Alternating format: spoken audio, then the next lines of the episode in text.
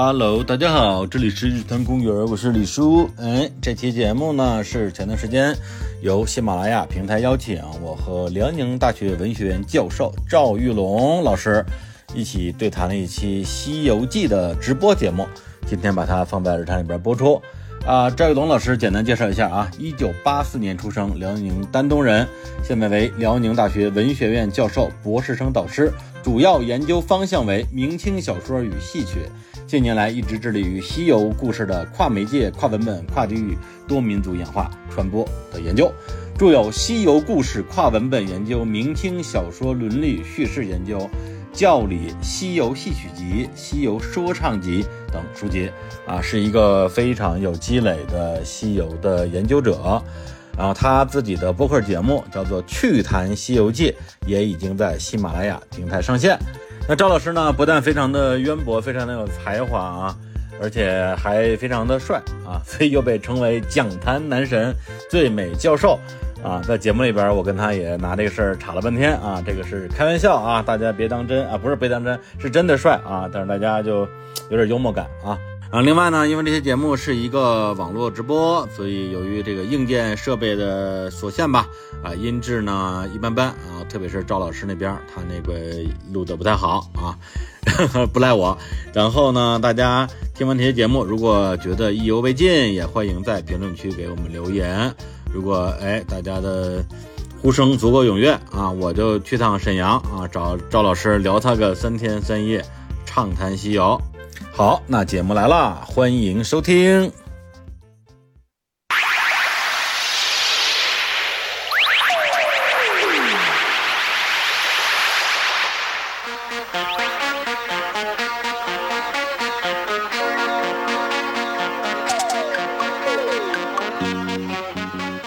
Hello，大家好啊，这里是喜马拉雅的一个直播的活动，特别开心，今天可以跟。赵宇文老师一起来聊《西游记》的话题，然后呃，因为我本人是一个，呃，应该说是《西游记》的小读者吧，啊，因为小学可能是我阅读《西游记》的次数最多的一个 年龄阶段，然后长大之后呢，反而是以看他的电视剧啊，或者是影视作品居多了，然后呢，这次也是经由喜马拉雅的朋友的邀请。然后看了赵老师之前在网上做的一些视频的节目，也听了他最近刚刚在喜马拉雅上线的叫做《趣谈西游记》的音频节目，感觉非常有收获。所以今天也非常的荣幸，可以跟赵老师一起来聊一聊《西游记》这个话题。赵老师跟大家打个招呼吧。呃，大家好，首先这个感谢这个我们喜马拉雅的老师和我们的李叔，然后对我进行了介绍。首先要澄清一点啊，不敢当。第一个，我也不是什么新锐学者。只不过是贴了这么一个标签儿，然后刚才说我是这个《西游记》研究的这个非常重要的人物，也不敢当，只是说从这个呃硕士一直到博士，然后一直到这几年参加工作啊，一直在从事与《西游记》相关的一些研究，只能说加入到了这个学术圈里头去，谈不上什么重量级的人物，只不过是特别高兴能够今天来跟日坛公园的李叔李老师进行对谈，因为原来呢，我个人我是孤陋寡闻，我也不太参与这个网上的一些音频视频的节目。确实，之前对李叔不是特别了解。然后昨天呢，在我的这个朋友圈里发了一下直播预告，然后我突然发现我的学生们就沸腾了。然后这个 所谓的这个梦幻联动，我说这不是联动，我完全就是蹭人家的流量。没有啊。然后这个我我突然发现李叔在我们这个播客圈里面真的是一路诸侯啊，影响非常大。所以感谢大家，然后也特别高兴能够参加这个节目。哎呀，这赵老师太会捧了。那。我再 我再谦虚谦虚，这节目就过去了。那我就 那我就我就不谦虚了吧。那我们今天大家的这个热场部分就聊这么多啊，我们来好好的聊一聊《西游记》这个话题。刚开场之前呢，我也是为了活跃气氛，我就跟那儿一直哼哼这个八六版《西游记》的主题曲，就是噔噔噔噔噔噔噔噔，然后丢丢，那个对电子音乐的声音也出来了。那么，关于《西游记》，大家其实很多朋友我知道是没有看过《西游记》的小说原著的，主要就是看的八六版的《西游记》电视剧，还有它的影视作品的改编。呃，那么首先今天我们就第一个啊，关于《西游记》这个话题的一个趣谈或者说一个解谜，就是在八六版《西游记》里边有一个非常经典的镜头，就是孙悟空啪一个跟头跳出来，然后一个石头裂开，就是从石头里蹦出来的嘛。然后现在也有这个说法，说你当你是孙猴子呀，石头里蹦出来的。那么这个孙悟空到底是不是从石头里边蹦出来的？呃，我觉得吧，我个人觉得啊，首先这个说法很流行，就像刚才李叔说的啊，很流行。然后我们现在都这么讲，这么说呢，我个人觉得没太大问题，但是有瑕疵。哎啊，用我们的小品里的话说，有瑕疵。嗯这个瑕疵在哪儿呢？就是说，首先孙悟空是天产石猴嘛，他从石头里出来的肯定没问题，书里边交代的也挺清楚的，就是花果山上那个那块仙石，对吧？嗯每天汲取日精月华，然后有一天就突然迸裂了。但是书中交代的是挺清楚的，说这个石头裂开，蹦出来的是一颗石卵，哦然后是这个石卵见风之后风化成一只石猴。所以呢，这个孙悟空虽然他的一个重要的原型是下棋，但是它不是石头裂开直接出来的，是风化形成的这么一个石猴哦啊。，如果看原著，这个细节就能够注意到了。等于说它是从一个石卵逐渐形成的一个时间的过程。呃，不需要，就简单风化嘛，就可能就我们就是说，今天咱俩哥俩去喝酒，哎对吧？开始喝的挺好，聊挺好，咱俩都是北方男人嘛，嗯然后还挺注意这个，哎，把持一下的。其实已经喝上劲儿了，然后一哦出这个酒店大门，风一吹，马上上头，然后就啪 到这儿就住着。所以这个风化的这个过程啊，其实挺快，就是石卵蹦出来之后，简单一遇风，然后就风化成一只石猴了。哦，并不是大风吹吹了五百年，把它吹成了一只石猴。呃，不需要那么长的加工过程。哎，不过这么说起来的话，中国古典经典文学里边，其实石头是一个很重要的意象，因为大家非常熟悉的另外一个四大名著啊，《红楼梦》又叫《石头记》，这这里边有没有什么缘由啊？就为什么石头在中国古典文学里边的地位这么特殊啊？呃，可以这么去讲吧，就是我们中国人讲这个故事，特别是民间故事、民间的叙述，它多少都带有一种石头情节。哦，那么这个就是说，因为人们觉得石头是有灵性的，这个很早就有了，因为本身石头是最早的，在我们原始时代最早的被发现的可供开发的资源。嗯那么我们说许多重要的，比如说今天许多玄幻小说呀，包括许多魔幻小说呀，其实大家你想各派人物主要就是在干嘛？争夺资源嘛，对，占有资源嘛。因为资源这个东西它是不可再生的，嗯，谁垄断了资源，谁占有了资源，那么就很简单，你就是获得了这样的一个相应的能力。嗯那么石头当中蕴含着这种无穷的资源，这是我们基于当时的生产力条件能够最早发现并开发出来的。哦，那么这样一种我们说原始时代的记忆，当它进入到一种民间叙述之后呢，就会产生大量的石头情节。就像刚才李叔说的，嗯那《红楼梦》那块石头就太重要了，对因为这部书，呃我们说它有抄本系统、课本系统。那么课嗯本系统我们习惯叫《红楼梦》一百二十回的，对，抄本系统呢就是八十回的抄本。那嗯么这八十回的抄本就是《石头记》嘛。它为什么叫《石头记》呢？很简单嘛，就这故事就是石头讲述的。嗯，对吧？？然后这个当然这可以插一句，就是说我们总说我们中国的这个叙事啊，受了许多西方的影响，对吧？就是西方的小说总讲分层叙述，对吧？外叙述层、内叙述层，有不同的叙述者。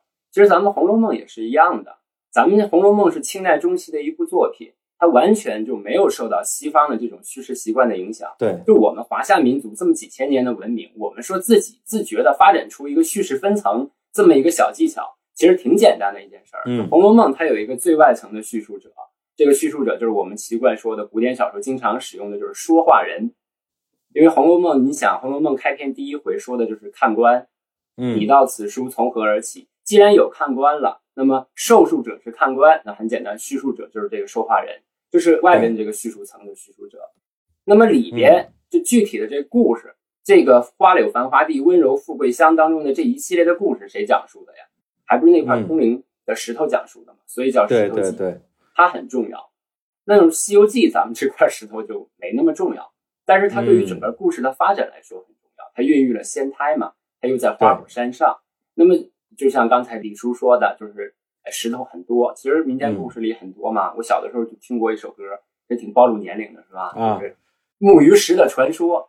这个李叔，你会唱不？李叔，我刚刚要唱这首歌，啊，李叔你，李叔给大家展示一下呗。有一个美丽的传说，精美的石头会唱歌，对吧？哎，你看啊，对我们李叔是比较标准的男中音是吧？你看他说的很清楚嘛，哎呀，精美的石头会唱歌。对对啊、当对然了，这怎么想一块儿去？咱民间故事里啊，不是每块石头都能唱歌，对吧？不像李叔一样都是很标准的男中音。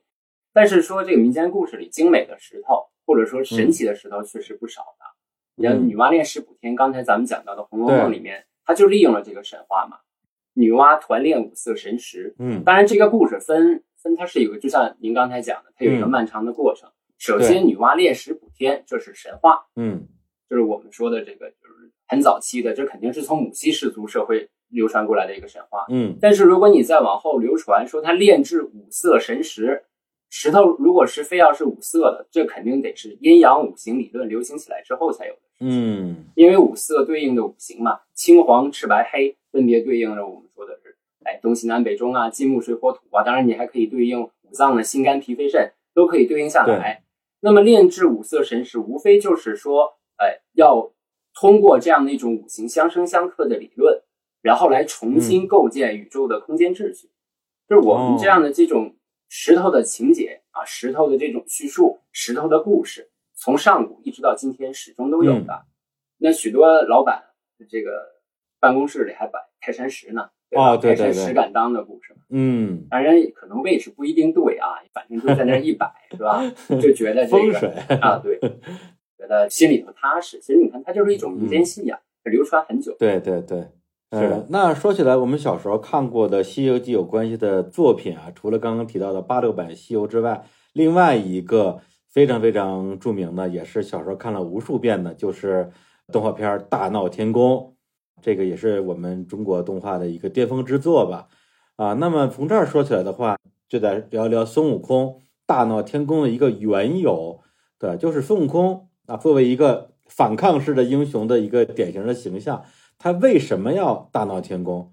现在如果说是一个模糊的印象的话，好像是说把他招安啊，招到天上去，结果去了之后让他当弼马温，然后蟠桃宴也不请他，反正就是 处处让人看不起，他就觉得说，哎呀，那我不如反了吧。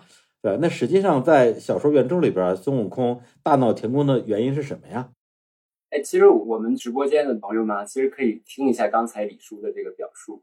李叔的表述就非常典型的代表着我们对于孙悟空这个形象的一种刻板认知。哎，真的吗？这个我们当时挺好奇的，就是这样的一种刻板认知是怎么通过？当然，我觉得是通过基础教育的这样的一种语文的教育啊，或者是课内课外的教育形成的。刚才李叔说了一个很重要的关键词，他说。孙悟空是一个反抗式的英雄，对。然后李叔也特别强调说反天宫，但是李叔刚刚一开始说这故事叫大闹天宫，对啊，闹天宫和反天宫其实不是一回事儿。当然，你你就非说他是反抗式的英雄，我觉得没问题啊，这都不是有瑕疵的问题，一点瑕疵没有。但是我我个人的理解就是，我觉得孙悟空不是一个反抗型哦，为什么呢？尤其是在我们当下去重新认知《西游记》的主旨。它的主题意涵的时候，就是说，如果你看当代的青年人，他去认知孙悟空，他依然喜欢孙悟空。嗯，那么我们当代的人怎么去认知孙悟空呢？我觉得他不是反抗型的英雄，嗯，挑战型的英雄，这是两回事儿哦。因为你想，这是两个动词嘛，嗯，对吧？嗯，那你动词给动词加宾语，形成动宾短语的话，反抗、压迫，嗯，对吧？那你你想孙悟空？当然，您说了，说这个天庭是吧？又让你做弼马温，又叫你养马，然后我开大 party，我还 还不请你，对吧？孙悟空说：“这我受到压迫了。”嗯。但其实你仔细想一想，孙悟空不是说一开始就要反天宫啊。刚才咱们讲的说，石头裂开，蹦出一颗石卵，然后石卵分化成一只石猴，这石猴一落地儿，然后就就整的跟那个我们说雅典娜的诞生似的，从头到脚武装到了牙齿，然后说一句：“我要反抗天庭。”嗯。这故事不合理啊，这个人物也不合理，没道理。那人物他要动起来，一开始天庭也没压迫他呀。小说当中原著写的很清楚嘛，说这个悟空诞生之后，目运两道金光射冲了斗府，对吧？那肯定是惊动了玉皇大帝，然后玉皇大帝派这个呃顺风耳啊、千里眼呀到南天门外去查看，然后哥俩回报是下界诞生了一只石猴，然后人家玉帝的第一反应就是下方之物不足为意。哦，就是人压根儿没拿您当回事儿，对吧？你想这时候你就悟空，他又不是像雅典娜那样武装到牙齿了。嗯，第一个不是长生的。嗯，小说里写的很清楚，天产石猴寿该三百四十二岁。哦，三百四十二岁您就该寿终正寝了。当然比咱们活的时间长点儿，是吧？是，第二个不会七十二般变化，更关键的是你没有金箍棒这个暴力资本，就是一只下方的石猴。这石猴多了，对吧？石狮子、石猫、石狗，什么没有啊？人家天庭压迫你干什么呀？压迫你跟碾死只臭虫，只不过就是活得久一点而已，没有什么新鲜的啊。对呀，那你要是说如果是反抗的话，他没有动机，对，我觉得就是挑战规则。因为孙悟空他是天产石猴嘛，对，他灵根运嘛，他会很自觉的感受到一种规则对他的限制。那么这只天产石猴，他感受到的规则限制是什么呢？就是我们刚才说的，嗯，就是造化规则。嗯，那你一切从时间范畴中来的，肯定是要回到时间范畴中去的嘛？对，对吧？你就是精灵族，您就活吧，您且活吧，一百年如同一瞬，那也有死的时候。对，您总要进入到时间范畴中去的，这这个谁也逃不了。嗯，所以孙悟空他要挑战这个规则，也正是因为要挑战这个规则，所以孙悟空去学习长生不老之术，这是人家一开始的动力哦，学习型的。然后学成了这个长生不老，获得了长生不老之体，那肯定啊，你这违反规则了嘛，就上天要惩罚你，就是我们的风灾、雷灾、火灾。所以菩提祖师说：“我再教你七十二般变化。”就像是我们说仙侠小说都这样，对吧？四九重劫来临的时候，您用玄功变化，然后逃过这个四九重劫，逃过一劫，您就再升一级；逃过一劫，您就再升一级。对对，学七十二般变化是为了这个。所以这个挑战造化规则，然后等到挑战完造化规则之后，进一步的是挑战制度规则，就是您刚才说的了。就是李叔，我倒想请问您啊，你觉得像孙悟空这样的选手，齐天大圣看管蟠桃园，嗯，就是哥，您是西王母您请的吗？不太敢请，说实话。是我倒不是不愿意请，我觉得这这哥们儿不太服管，来了之后给我搅了怎么办？主要是怕这个。其实换成我说，我要是西王母，我肯定不请他，因为你没有资格。哦，很简单嘛，咱们刚才讲了，孙悟空寿该三百四十二岁。嗯，您现在是获得了长生不老之体，关键是您现在活才多大呀？咱不算上后边的五百年的铁窗生涯啊。哦哦。现在满打满算，您就说是天上一日，地下一年，嗯，满打满算可能也就五百来年。嗯，那五百来年，在这个我们说这个《西游记》所构造的神话世界里，算个啥呀？这个咱们朋友们可以去看看这个《西游记》的原著，看电视剧也可以。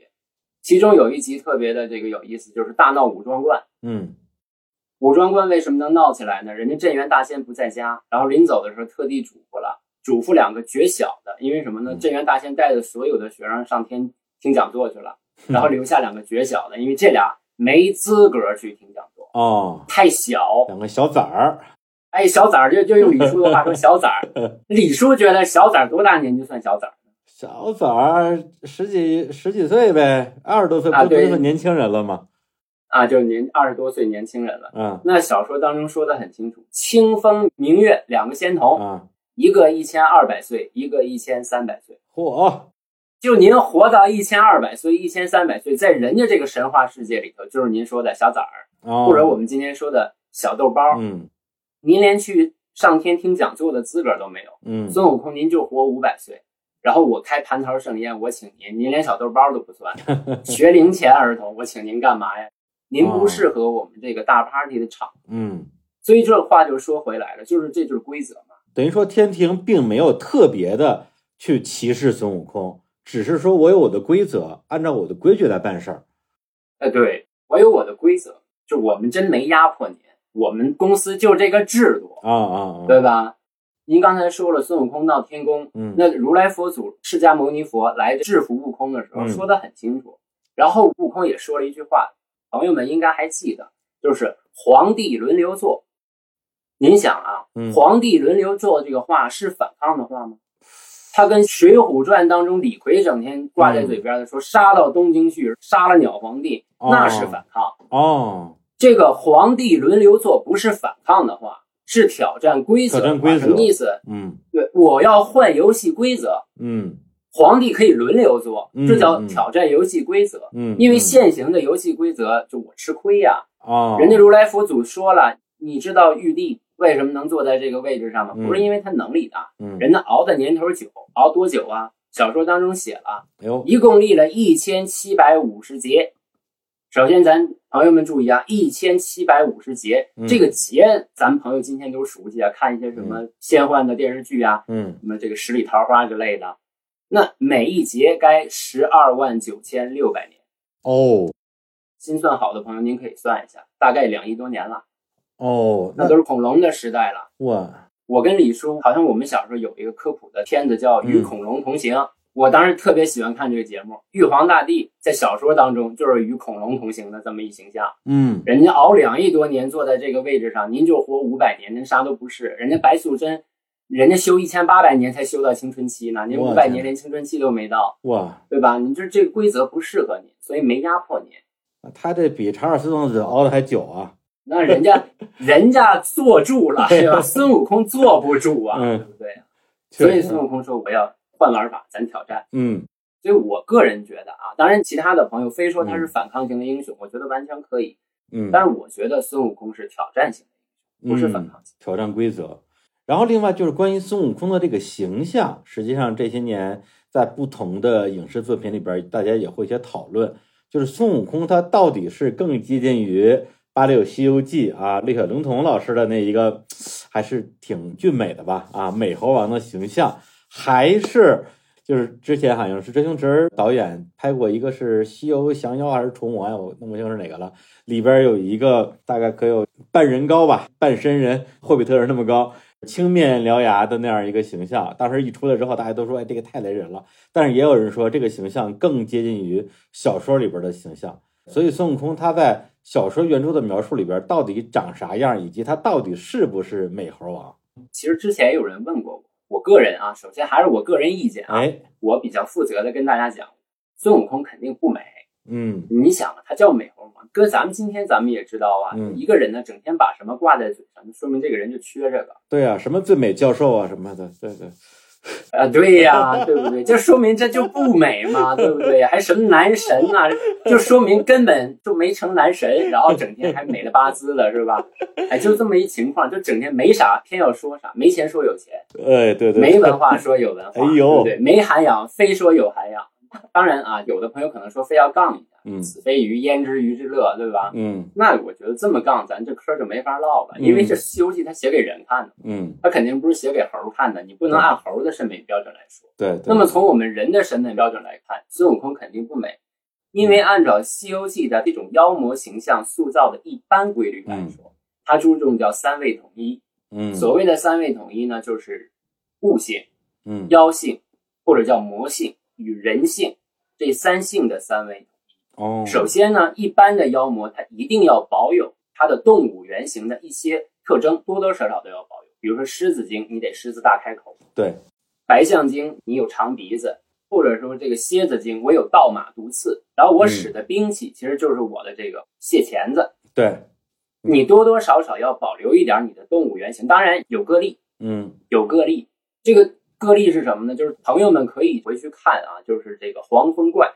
哎，这其实插一句，因为刚才您提到八六版电视剧《西游记》后来这个所有的影视改编作品呢，一拿出来之后，大家就批说您不像八六版《西游记》那么尊重原著。然后我一听这话，我就觉得挺好笑，我就觉得您看过原著。八六版《西游记》其实并不尊重原著，嗯，当然，我说这个不尊重不是贬义词，就是说它不是刻板的、亦步亦趋的以原著为蓝对本。，它不是像素级的照着拍啊，有有他自己的艺术创造。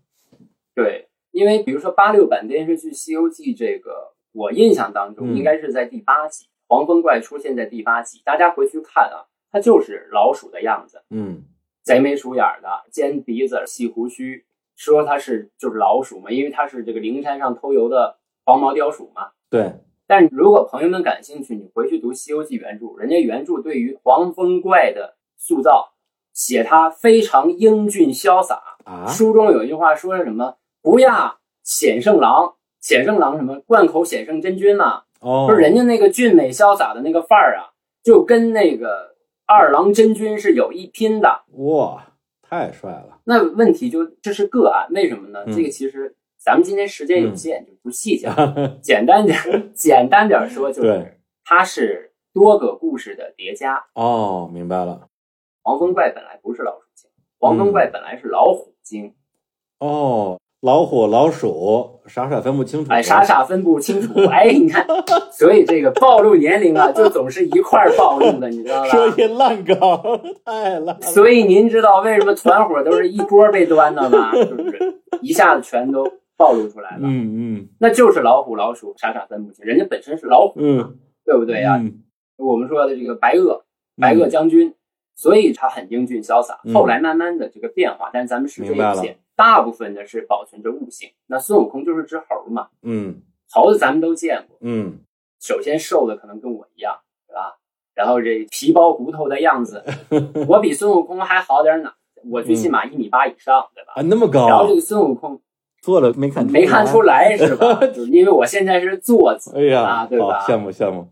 这个孙悟空呢，身不满四尺，嗯四尺当然不同的时代尺的具体的长短有差异，嗯咱就取平均值三十一二厘米。您想，身不满四尺，啊，儿童票标准不是半米高啊？四尺嘛，哦四乘以三十二，差不多哦，半儿童票的哎这个呦，高度吧，那确实，就这么高然后再加上变异了，嗯，就您刚才说的青面獠牙的，嗯所以您说的那个《西游降魔篇》里的这个孙悟空，嗯我觉得是比较接近原著的。但是六小龄童版的这个孙悟空，我们也都非常喜欢。为什么呢？他是带着戏曲的传统。哦，对对对对六小龄童他是戏曲出身。对对对，整个这个八六版的电视剧之所以好，人物的这个整个的这个言行啊、举止啊、气质拿捏之所以好，是因为人家有戏曲的底子在没，错没错，对吧？人还有昆剧的，嗯各种地方戏的这种底子在，人家表现出来的这个神仙呀、妖魔确实就不一样。嗯那么六小龄童他的这个整个的俊美，其实就是戏曲舞台上孙悟空的身段。咱们讲戏曲就是手眼身法步，唱念做表舞嘛，那身段很重要，所以我们喜欢他。但是原著当中孙悟空人家没身段，嗯，这个平顶山故事里说的很清楚，他不是把那葫芦掏来了吗？然后又把人家妖魔给收到葫芦里头去了。原著写的很清楚，这孙悟空是只猴，走路一拐一拐的，哦这葫芦挎在腰里头，咣啷咣啷，不同的地方拟声词嗯不一样，或者叫哗啷哗啷哗啷，慢慢的这妖魔就在这葫芦里化成水了。为什么哗啷哗啷的呢？就是走路一拐一拐的，就跟嗯猴子一样，就很丑陋。我要是长得像孙悟空那样，我也说自己是美猴王，我就我就不会允许别人说我是男神了。我说你肯定得说我是美猴王，对吧？行行行啊，非常好，给大家解释一下美猴王的一个由来。那因为咱们今天直播的时间比较有限啊，一个半小时，我还是想啊，咱们师徒四人雨露均沾，每个人都能聊上两句儿。那刚刚简单聊了一下孙悟空，那咱们聊聊师傅唐三藏。首先，这个唐三藏这个小说里的形象是不是完全百分之百对照历史中的玄奘这样一个人物？刚才李叔问这个问题他这个问题其实预设了两个这个问题：第一个，他是不是玄奘；第二个嗯是不是百分之百的是玄奘。嗯首先，咱们明确一点，看过原著，哪怕不看原著，看影视作品也知道他是玄奘。嗯小说里写的很清楚是玄奘，但是是不是百分之百的玄奘？我觉得这个比例呢，大概也就百分之一二。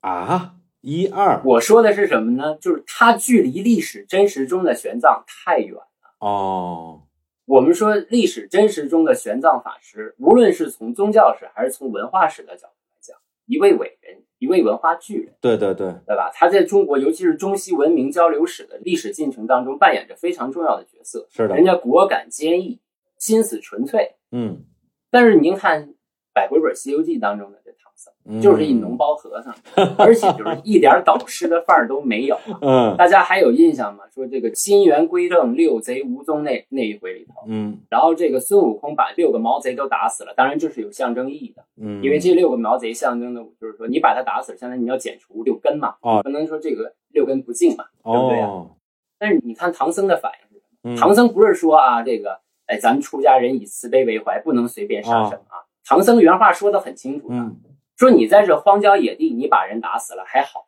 啊，你到了城里去了，对不对？那么多人，你随便打死了人，那我可做得白客。小说原文用的是白客，什么叫白客呀？就是无辜的人。嗯唐僧的意思是说，你看你在荒郊野地，你把人打死了吧？当然不好啊，嗯首先这肯定是不好的实践，但是没摄像头啊，咱俩跑是吧？我不可能跟您吃瓜唠，你到城里去了，那么多的人，那么多人看着，N 个摄像头盯着呢，跑也跑不了。你不是拖累我吗？对啊，您想唐僧是这么一个形象，首先就是什么事儿只想自己，第二个呢，脓包，嗯，凡事就是哭。他跟刘备那哭还不一样，嗯刘备哭多少带点政治秀的色彩在里头。对，人家有目的的哭，对呀，就像弃新野樊城的时候，人家也哭，对不对？嗯但是这个唐僧哭完全就是就孬，用我们东北话说就是孬啊，对吧？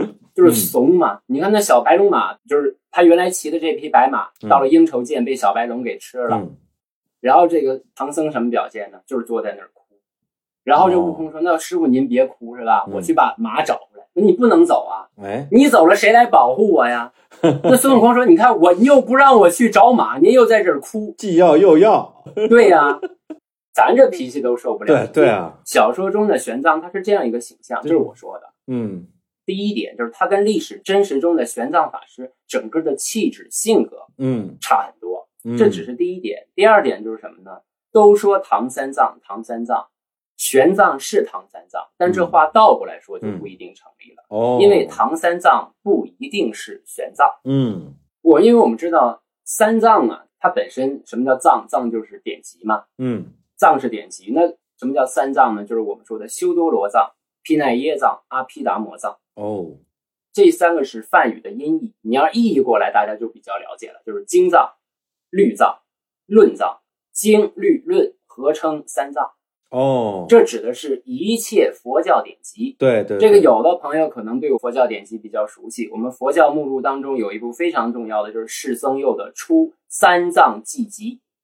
何谓出三藏记集啊？就是一切佛教典籍嘛。嗯那么你把三藏这个概念加在某一个僧人身上，那很简单，就是说这个僧人通晓佛典，对，这就是以荣誉称号嘛，就跟今天什么长江学者是一样的，嗯给您加一称号。那不是只有玄奘可以做这个三藏，唐代咱不说以前了啊，啊你要在唐以前，像鸠摩罗什，这都是三藏。哦，鸠摩罗什大家非常熟悉，著名的易经家。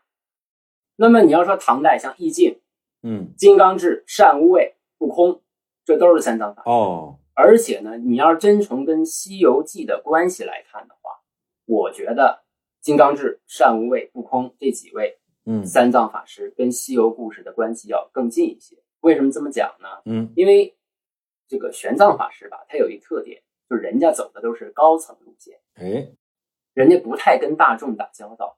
本来呢，大众对他特别感兴趣。你想啊，嗯他离开长安的时候，已经是非常著名的僧人了。对，当时的长安的这些大德高僧对他的赞誉是“世门之千里驹嗯”，这就是青年长江了，嗯对吧？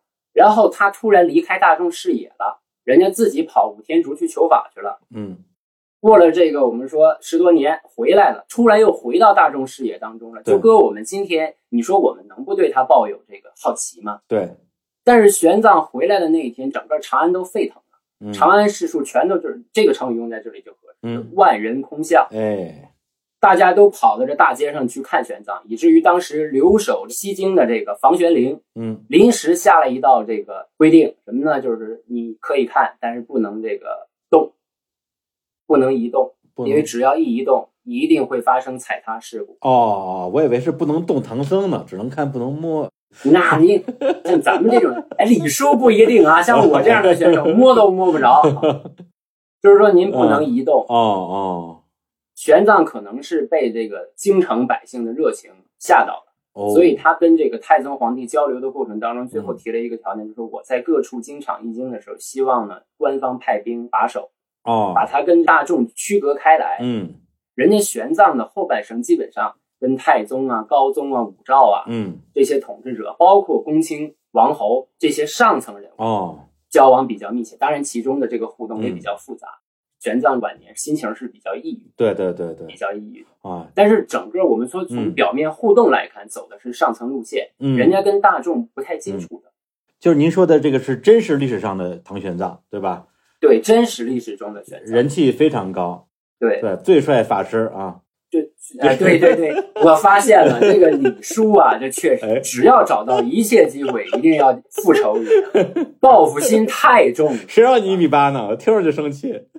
对这这，哎，这这玄奘其实小说当中玄奘报复心也挺重啊，是吗？哎，时不时也也得怼。所所以这个我们看李叔还是有这个高僧的这个气质在的啊。别扯这了，哎，哎，然后这个回过头来说，这是第一点，嗯就是我们说他跟大众隔绝了，这是嗯第一点。第二点，我们说从历史真实当中来讲，玄奘法师是唯识宗的教主。嗯，唯识宗这个宗派呢，其实以前陈寅恪先生讨论过，对，就是这个唯识宗一度非常流行，嗯但是呢，流行时间比较短，这是第一点。第二点是什么呢？就是它的受众是知识阶层，对，因为唯识宗对于受众的要求比较高，它那个东西特别复杂，对您的知识储备得够，嗯，然后您的思辨能力得强。嗯这老百姓不喜欢这个，老百姓喜欢什么呢？老百姓比较喜欢古代的密宗。嗯，要不说《西游记》当中为什么有那么多的咒语、法术、法宝，这个都不是唯识宗的东西，都是从密宗里边来的。嗯那么这些密宗大师，就是我们刚才讲的金刚智、善无畏、不空，这都是密宗大师。嗯尤其是不空，大家有兴趣的话，可以翻很多唐代的这个笔记小说呀，嗯你去看不空法师，他有许多事迹，比如说他能召唤神明，嗯他能驱使龙神、呼风唤雨，他跟道士斗法，而且经常取胜，嗯，他能收服妖魔，给人魔顶受戒。你不觉得这些情节都是后来《西游记》里的？对呀，太像了，所以说，今天已经有相当一部分学者提出来了。我印象当中有一个，就是年龄跟我班儿大班儿的，现在应该在安徽大学的嗯杜志伟老师，嗯他其实写过一篇文章，就是说什么呢？就是说我们今天说的这个唐三藏啊，应该是不空三藏。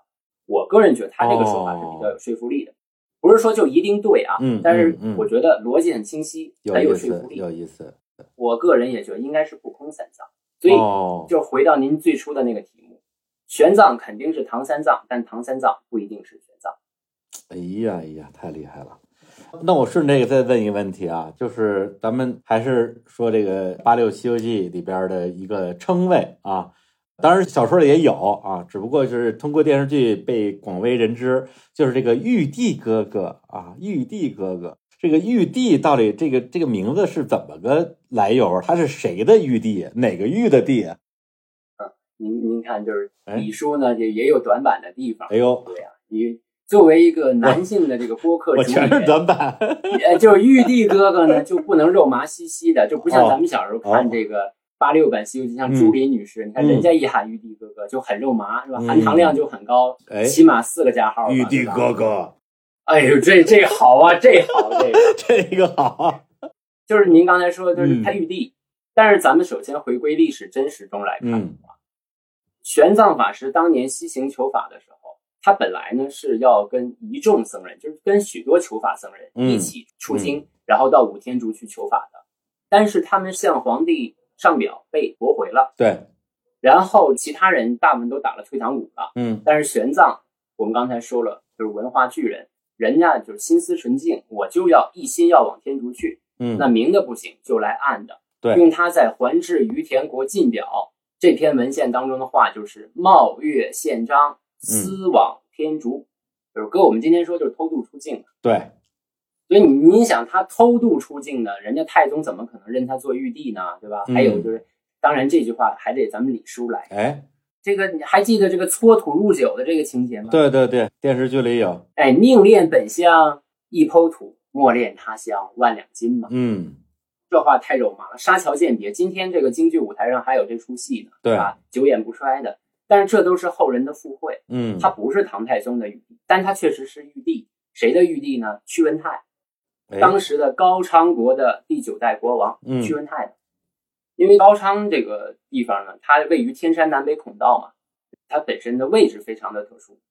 然后呢，这个我们说从这个西汉一直到东汉，然后再慢慢的往后流传的过程当中，特别是东汉末年，因为中原战乱嘛，大量的汉族移民到这儿来之后，使这个地方很快的就成为了吐鲁番盆地的一个重要的政治经济文化中心。嗯而从北凉一直到被大唐派兵伐灭，这个地方曾经经历过四个汉族政权，最后一个就是屈氏高昌。哦，屈氏高昌当中，到了屈文泰这一位皇帝，就把高昌的佛教信仰推至极盛了，上到王公贵族，下到平民百姓，大都信佛。咱别说每一个都信佛，嗯咱辩证点，别绝对化。嗯大都信佛，喜欢供养僧人，支持寺院经济。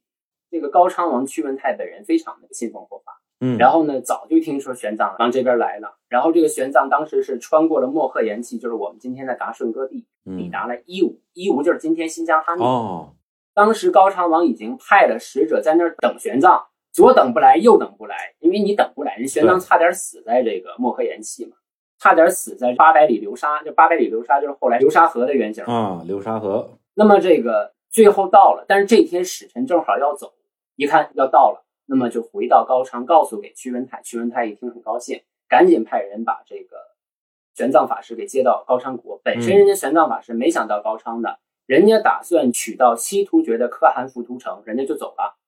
但是看这个高昌王这么呃热情，对不对？这么这么热情的邀请，我们邀请李叔来，李叔哎好意思不来吗？我对不好意思啊，但是他不好意思啊，就来到了高昌，然后人家这高昌王呢，他截留这个玄奘法师图什么呢？就是说想让玄奘在高昌做国师。哦，玄奘肯定是不干的嘛，人家要去五天竺求法嘛。对，那高昌王说就这样，嗯，我觉得李叔完全能做出这事儿来，就是？软的不行就来硬的，有多硬？很简单呀。因为当时玄奘后边是有人追捕的呀，对对对，你要是不同意，很简单，都不用人追捕，我就直接派人把你送回大唐去。哦，遣返回国，哎，对，把您遣返了，你说这要挟这多大呀，对吧？嗯？但玄奘不怕这个，玄奘说：“那我就绝食呗，哇，绝食三天，到第四天差不多就气息奄奄了。嗯嗯”那高昌王就很心疼嘛。这种选手一般都是硬也很快，嗯软也很快，嗯，赶紧向玄奘道歉，对，然后说呢，这留不住了，那怎么办呢？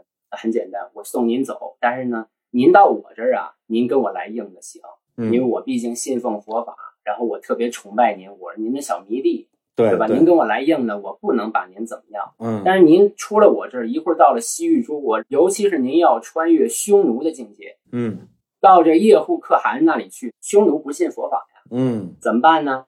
高昌王写信给西域诸国，尤其是给叶护可汗，就说玄奘是我弟弟，哦，可汗您呐，就像爱我一样爱我的弟弟。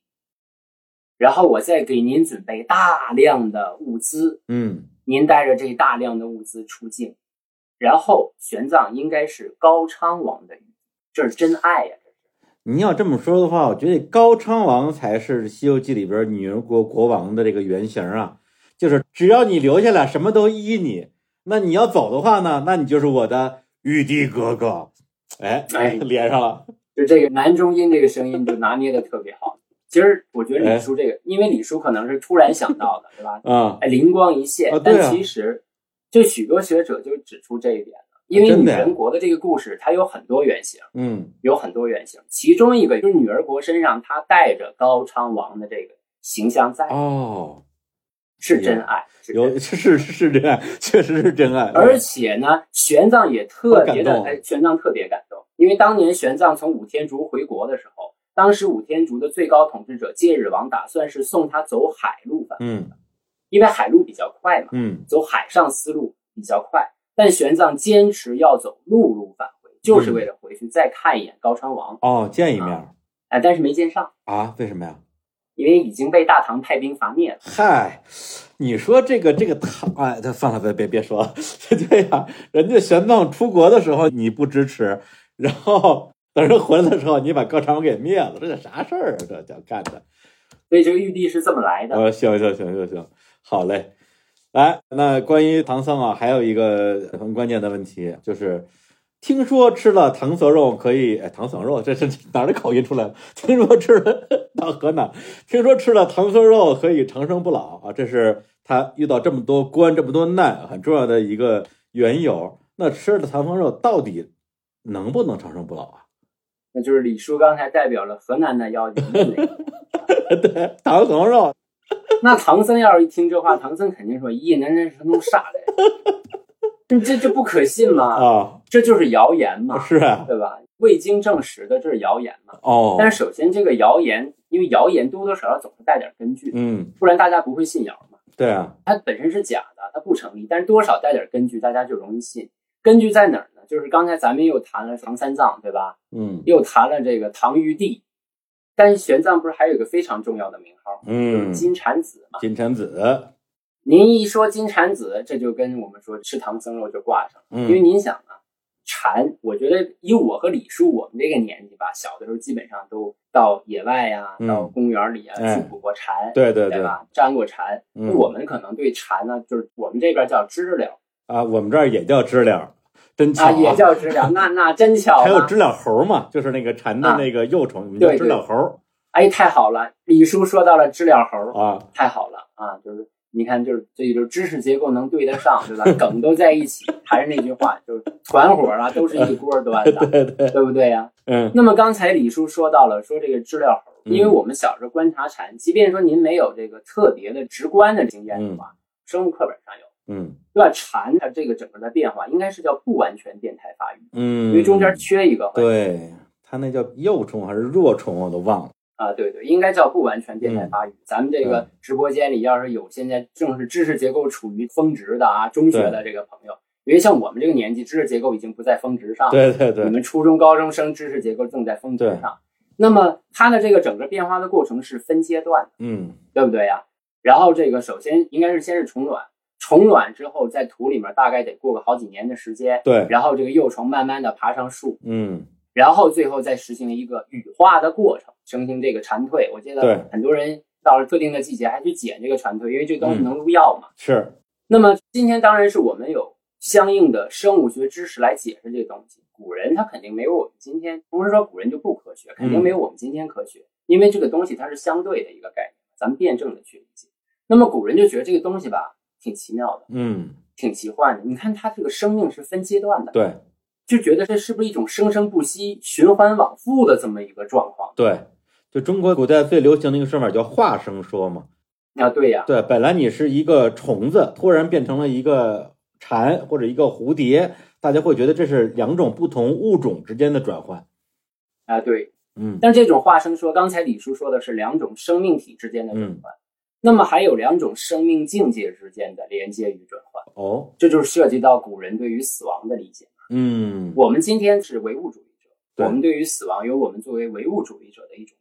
嗯那么古代的人，就是他的唯物，他的辩证不如我们今天，所以他对死亡有一种特殊的理解。他不认为说人死了啊，就是进入到时间范畴当中去，就就永远就不在了。他们认为是到了另一个世界去。哦那么这不也是不同的这种生命境界之间的连接与转换？嗯那么这种为了更好的实现这种不同的生命境界之间的连接与转换，我们需要一些特定的符号。嗯那么这些符号得基于一种相似律，就是弗雷泽他在《金枝》那部书当中提到的原始巫术当中的两个基本规律，嗯，一个叫相似律，一个叫接触律。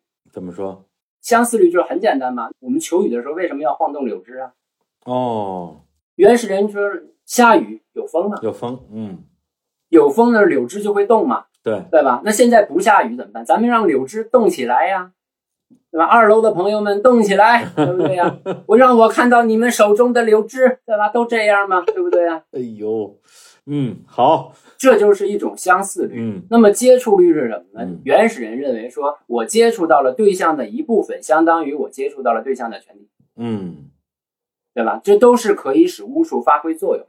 哦那么蝉这种生物，它作为一种符号，用在死亡的仪式当中。死亡这种仪式，就是我们说的从文化人类学的角度，是一种通过仪式嘛，对对吧？？用在这种通过仪式当中，他就觉得能够更好的帮助你实现生命形态的转化。像我们说，从汉代以来的许多古墓当中，当然了啊，咱们肯定首先考古和这个盗墓是两码事儿啊。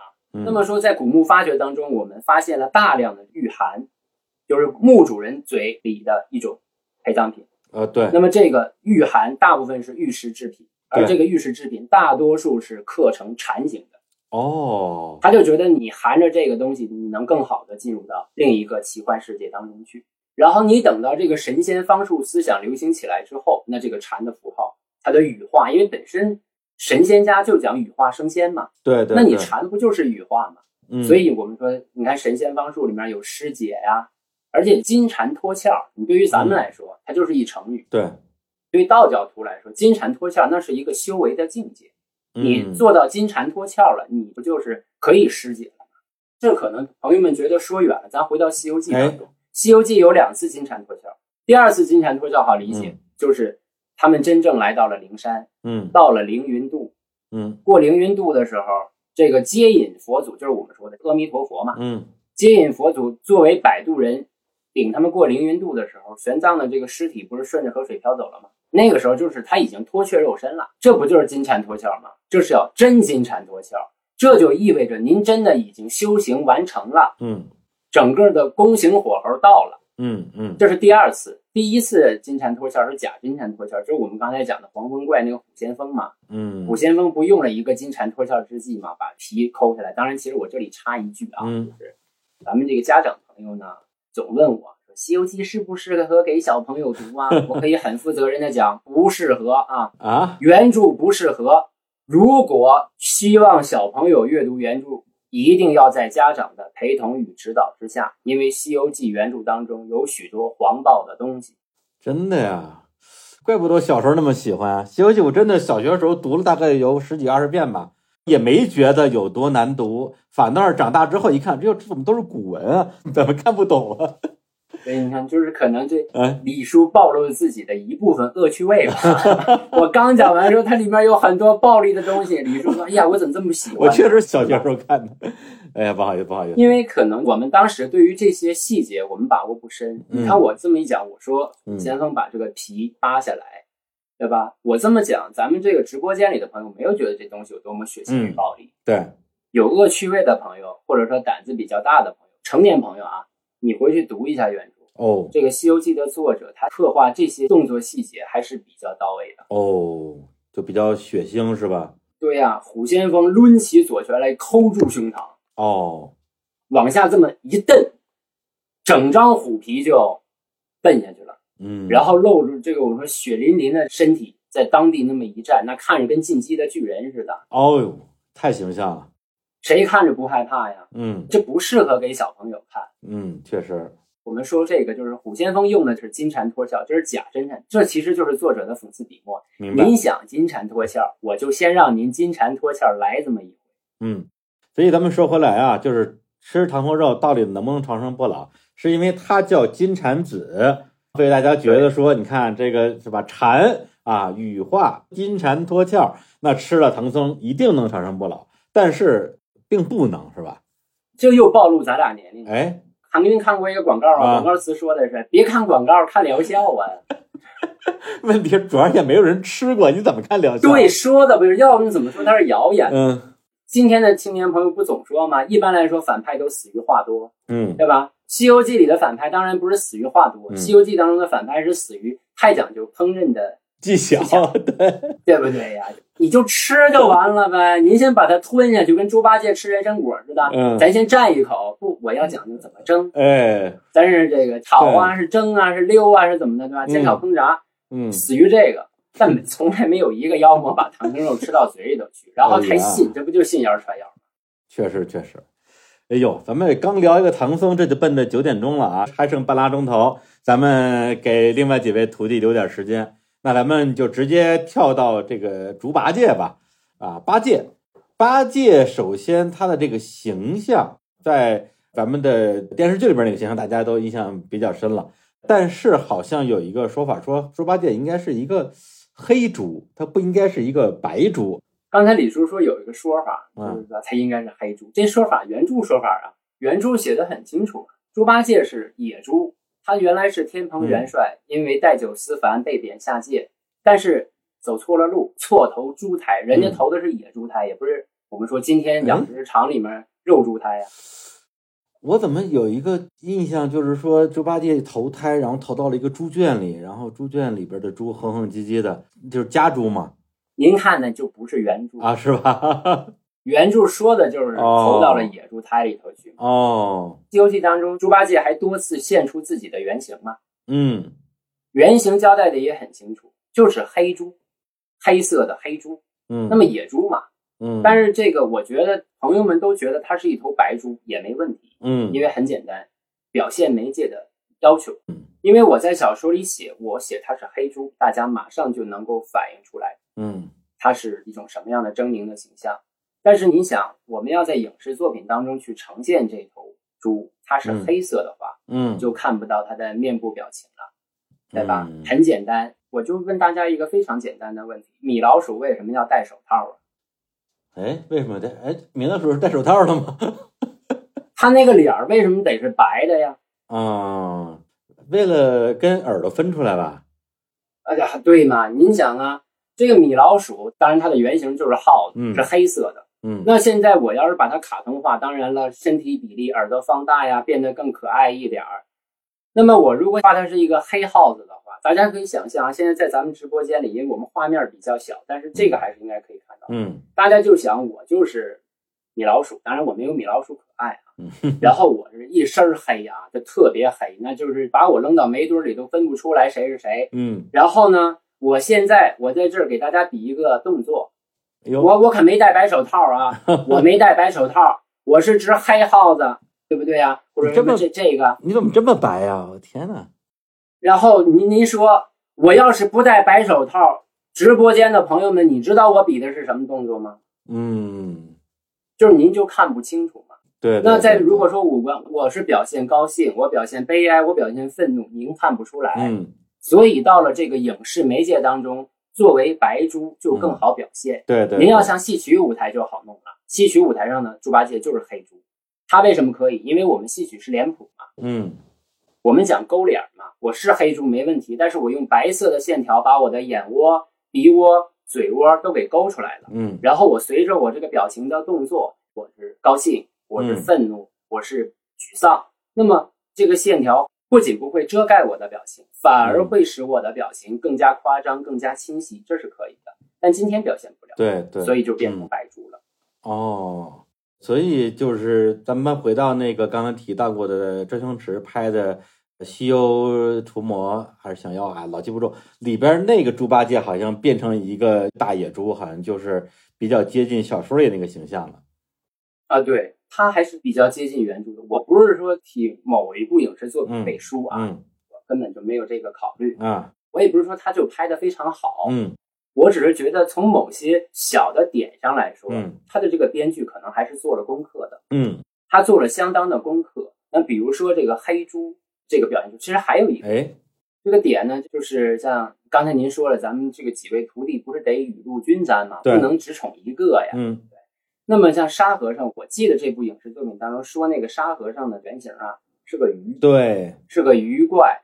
为什么是这样呢？我觉得这个编剧要是能找到这个点，说明要不然就是他有地方的民间信仰，有这个底子；要不然就是他做了功课了。因为在特定地域啊，就是我们说的江淮地区、东南地区流传的时候，沙和尚这个形象在后期演化的过程当中，民间讲述他的时候就说他是鲨鱼怪。哦，这个鲨鱼是是是哪个鲨鱼啊？你看，我觉得大部分的朋友可能像李叔一样，就是我非要说这个鲨鱼是什么鱼。啊其实鲨鱼吧，咱别较真儿，嗯为啥呢？它就是一种鱼，然后叫鲨鱼。为啥这么说呢？原因很简单，就是老百姓的逻辑不像李叔这样啊这么严谨啊，这么讲究科学的逻辑。嗯老百姓的逻辑很简单，他合计，你看大师兄是猴子，嗯对吧？二师兄是猪，三师兄，那我们当然知道沙和尚。刚才我们说了，啊流沙河的原型是漠河延气嗯，嘎顺戈壁；沙和尚的原型是深沙神。哦，我现在给大家讲说他的原型是深沙神，大家脑海当中没什么反应，吧？深沙人长啥样啊？他想的是咱们得一致吧。既然大师兄、二师兄的原型都是动物，那三师弟的这个原型应该也是动物。嗯，什么动物呢？沙和尚，那沙和尚还叫啥呀？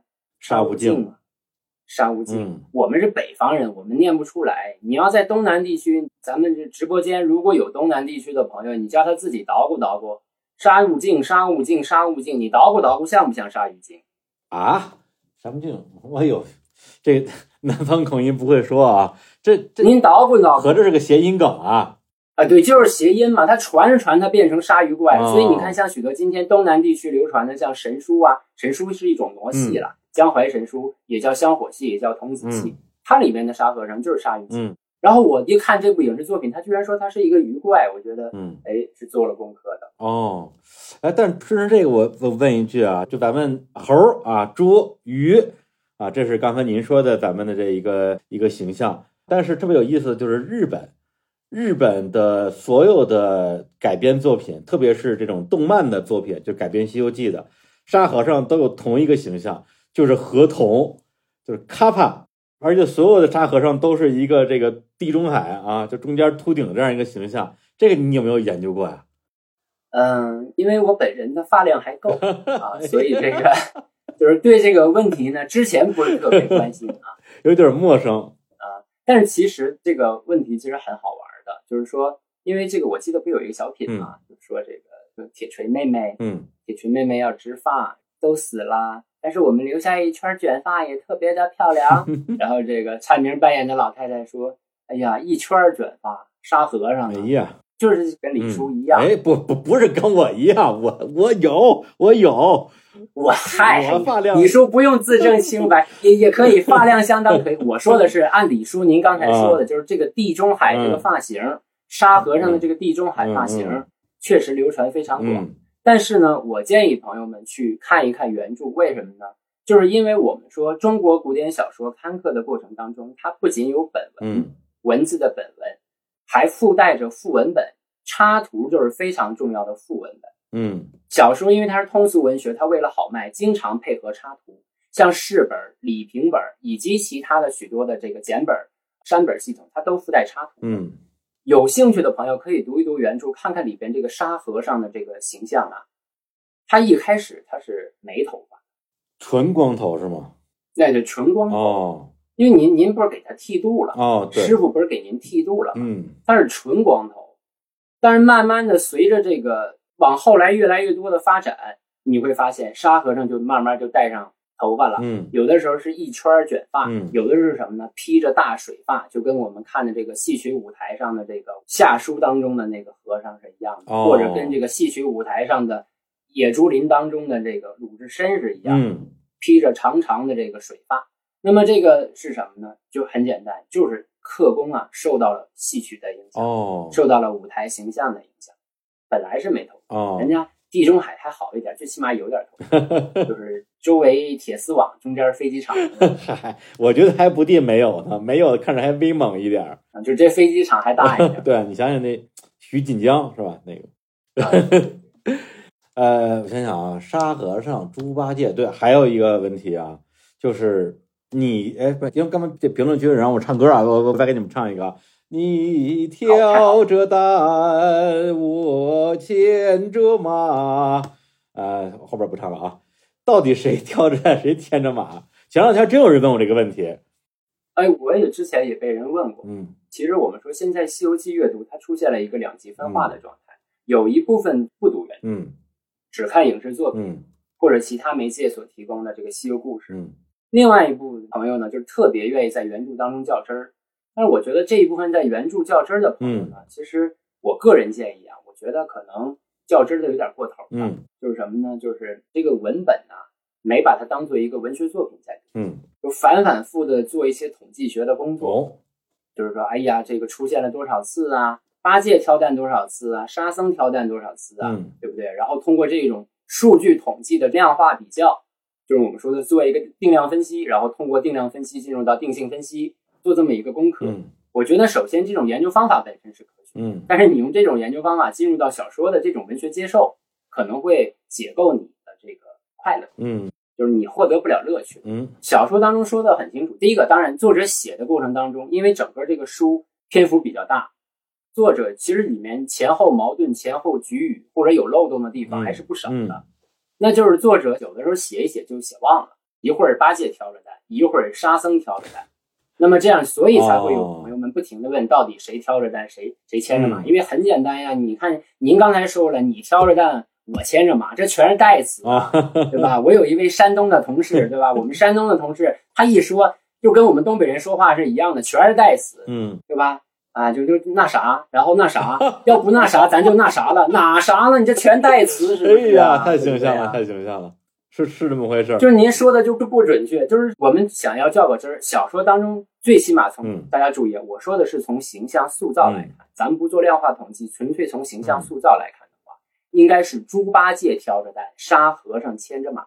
哦，因为大部分的插图，刚才咱们不是讲到插图了吗？这第一点啊，大部分的插图呈现的是猪八戒挑着担，沙和尚牵着马，这是第一点。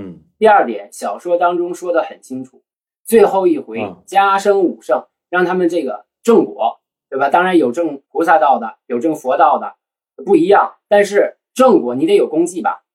如来佛祖说的很明确，就是猪八戒能够正果净坛使者，就是挑担有功哦。沙和尚正果金身罗汉，是因为牵马有功。有形象塑造很明确，只不过作者写的过程当中，有的时候写忘了，就变成那啥和那啥了，所以问题也就来了。嗯。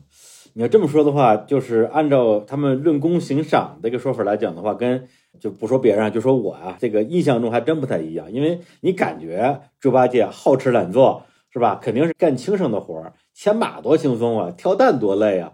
沙和尚要给人感觉是一个什么特别能能吃苦的这么一个形象，感觉更像是挑担子的。实际上在插图里是反过来的。对，就是我我替猪八戒报一下，我对，真的是做了很多的。体力工作，然后呢，大家就装没看见，然后这个就就非说猪八戒懒惰。其实猪八戒他有懒惰的一面，但是猪八戒，我们说像在西施童啊，像在金鸡岭啊，你真让猪八戒去出苦工，八戒在这方面表现还是比较优秀。嗯，哎呀，这个时间过得真快啊！咱们还有最后十五分钟，我看抓紧时间啊，从我这两百多个问题里边再再挑两三个问题 来问一问赵老师。好，哎，我还没注意。哎，然后。聊聊啥呢？聊聊战斗力的问题呢，还是聊聊好色的问题？先聊聊好色的问题吧。这个八戒又又暴露了，又暴露了。哎，我八戒啊，咱不是聊到八戒吗？那八戒人家确实啊，有功劳也有苦劳。那确实他的这个人物形象也是一个比较好吃懒做又好色的这么一个形象。那么实际上，一个是从《西游记》的这个小说作品里边，一个是从他可能是不是还有一些其他的这个人物演变的一个源流史来讲的话，咱就说八戒啊，唐僧，毕竟有女儿国这样一个关卡嘛，再加上孙悟空吧，就这这老几位，到底谁比较谁比较不好色吧？这么说吧，那你要是说，比如说比，嗯，比的话呢，从小说，因为咱们总是要先明确前提嘛，从百回本小说当中来讲。你要论不好色的话，第一不好色肯定是孙悟空啊。第二十三回“三藏不忘本，四圣试禅心”里面，孙悟空说的很清楚，老孙打小不晓得干这般事儿啊。就是孙悟空他这个天产时候压根儿没有这根神经嘛。哦，对吧？人家如果从弗洛伊德角主义的角度来讲的话，人家是超我啊，就他不分泌那个荷尔蒙是吧？就就就没有这个，对吧？我没有利比多释放的这个要求啊。唐僧呢？你要从弗洛伊德主义的，当然弗洛伊德主义现在也不流行啊啊。那么你要从弗洛伊德主义的这个象征性来讲的话，那可能唐僧是自我，嗯，对吧？所以他是要压抑、要克制嘛。那你要说比起来，唐僧多少有那个心思，因为很简单。有的朋友说，那你看唐僧对待那些女魔怪们，都是表现出来，就是我看你都不看你，对我看你干啥？你是个妖魔，我看你干啥？对吧？那你看他在这个女儿国当中，他的这个表现多多少少表现出来说还是有所留恋，嗯，对不对？人间女王啊，哎呀，有才又有貌啊，那就搁今天呢说，这是唐僧，对不对啊？人家确实虽然脓包一点吧，意志还比较坚定。作为金蝉子转世十世修行的好人，嗯，你要换做我和李叔这样的选手，估计就是碰到了女儿国王这样的女王，咱们就是说，阿姨，我不想努力了，玉帝哥哥。基本上是这么一情况，所以你要是说分得有一个比较的话，可能说唐僧要比悟空差一点，因为他是自我。嗯，有道理。但是你要再往下说，那很简单，猪八戒就象征着本我。嗯。但是我觉得，既然本你本你啊，不不不是本我啊，好，本我 本我啊。那么这个猪八戒他既然象征着本我，咱们就别给他硬性的贴标签污名化。哦，对，他就是本我嘛。嗯。食色性也。嗯。对不对呀？那经书上说的很清楚，饮食男女，人之大欲存焉。对，咱们总说猪八戒好色，猪八戒好色，这是比较出来的。嗯，您守着孙悟空这样的一个超我，再加上师傅这样的一个自我，嗯，然后充分让我暴露我的本我，那我这食色性也完全暴露出来。你非得说我好色，你觉得猪八戒好色，他是《红楼梦》当中薛蟠呢？贾珍呐，贾蓉啊，贾琏那样的皮肤烂银之物吗？嗯，他也不是啊，他不是什么香的臭的，我都照单全收啊。嗯，我要是替老猪代言一下的话，就猪八戒说，我觉得我就是个正常的人呗。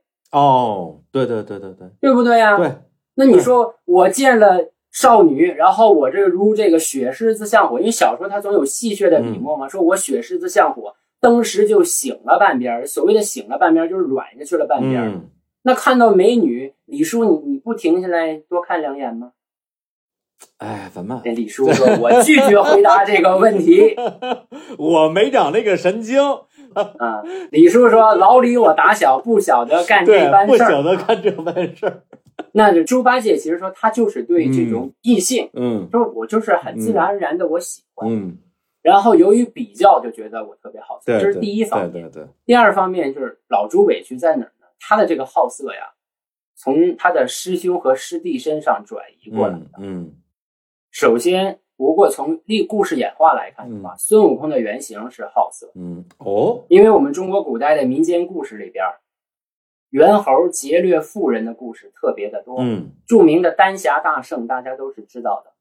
丹霞大圣后来被陈靖姑收服了，成为他手下的一员干将。那丹霞大圣的一个重要的事迹就是他好色。哦《西游记》以前的版本里边，像《西游记》杂剧当中说的这个孙行者，嗯他就是劫掠了这个金鼎国的公主做自己的压寨夫人嘛。哦，他的原型就是我们说的唐传奇补江总白猿传的那个白猿精，他是好色的，但是不是光孙悟空好色啊？嗯沙和尚原来也好色的。哦，还有他的事儿呢，刚刚把他给漏掉了。哎，你看看漏掉了一个。你个沙和尚，朋友们感兴趣的话，去找一部杂剧。刚才这部杂剧我提到了，就是元末明初杨景贤的《西游记》杂剧。嗯西游记》杂剧当中，沙和尚出场的时候，他有一个标签贴在身上，说的什么呢？他被贬到流沙界的。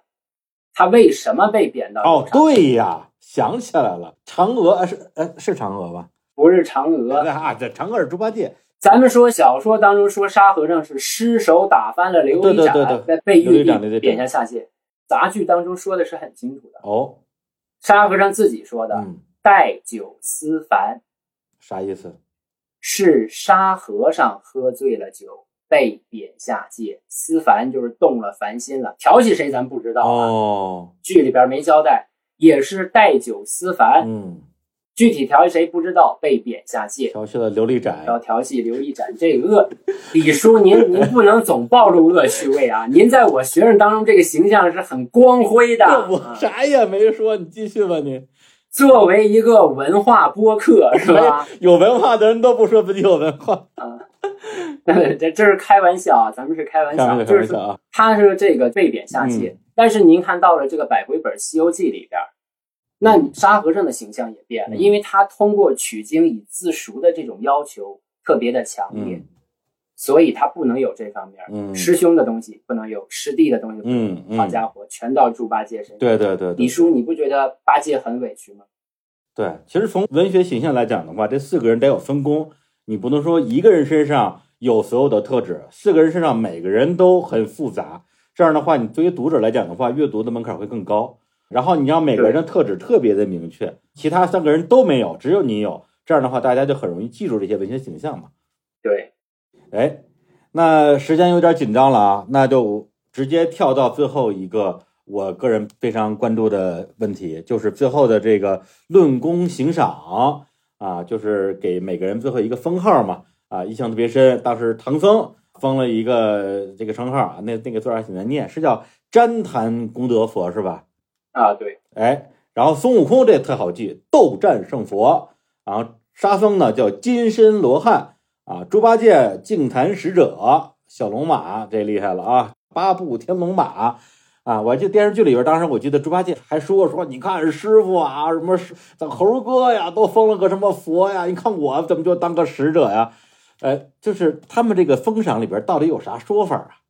那我觉得李叔特别适合给有声书配音，哎，角色感非常的好，啊而且是有点体验派的感觉。呃，对的，主要是擅长模仿猪八戒啊。那么咱们回来就是，我觉得这个李叔说的这个问题特别好玩，就是说他特别纠结于说这几位的这个取经，就是我们说的取经武圣最后正果什么。嗯但其实呢，这个正果的这个名号它是有变化的。嗯从历史发展来讲，你要看在宋元时期的这个《西游记》评话当中，那里面的这个孙行者孙悟空，他不是正果，就是我们说的这斗战胜佛，嗯，是大力金刚王菩萨。哦，这个在小说当中是有保留的，《车迟国》里提到了大力金刚王菩萨。嗯那么我个人觉得这个名号我不是特别关心。哦，就我请大家注意一点，就是《西游记》第一百回当中，最后要唱佛号，嗯这个仪式之后要唱佛号，授予仪式本身并不重要，嗯仪式只是给这个故事整体收尾，而收尾之后唱佛号的仪式非常重要。怎么说？原因很简单，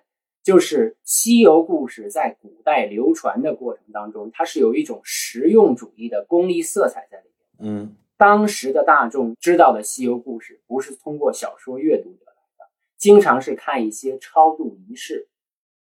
这些超度仪式有佛教的，有道教的，也有民间宗教的，哦还有我们说许多地方的这个民族的多民族的嗯这样的一些仪式。他们之所以愿意讲述取经故事，因为很简单，取经故事能够解决一个重要的问题。嗯不管是哪个教派的师傅们，他们在主持超度仪式的时候，他们要向仪式的参与者解释一个重要的问题：我手里的这本经文是从哪儿来的？嗯为什么我手里的这本经文如此之神秘而又神圣？我的这本经文的权威感是从哪里来的？你要是给他解释很多复杂的专业的东西，大众也听不懂。然后师傅就告诉你，你知道吗？我这经是唐僧从西天取来的，你现在知道厉害了吧？哦，老百姓说：“哦哟，我现在知道了。这么说呀？啊，对呀，所以说嗯我要用取经故事，其实取经故事是是目的吗？不是，取经故事是方法，是路径，嗯最后的目的是要唱佛号，而根本的目的是为了超度亡魂。嗯，所以这个加生正果、汝职正果的这个名号本身我不关注，嗯关注的其实是最后唱佛号的仪式。哦，就唱他们这些佛号是吧？对对，行，那我们今天的直播啊，时间，哎呀，真是太短暂了。我这这两百多个问题怎么办啊？哎呦，呃，说不定啊啊，如果有幸啊，如果这个赵老师今天嗯啊没生气啊，我也觉得。呃 呃，以后特别开心，绝对不会生气。啊，那我们也非常希望以后有有机会请到我们的呃最美教授啊，来日坛公哎，来日坛公园来做客，然后把今天没有聊完的故事来聊完。也非常感谢今天我们这么多喜马拉雅的呃好朋友啊，在我们的这个直播间的聆听，也感谢喜马拉雅的邀请，谢谢大家。谢谢大家，再见。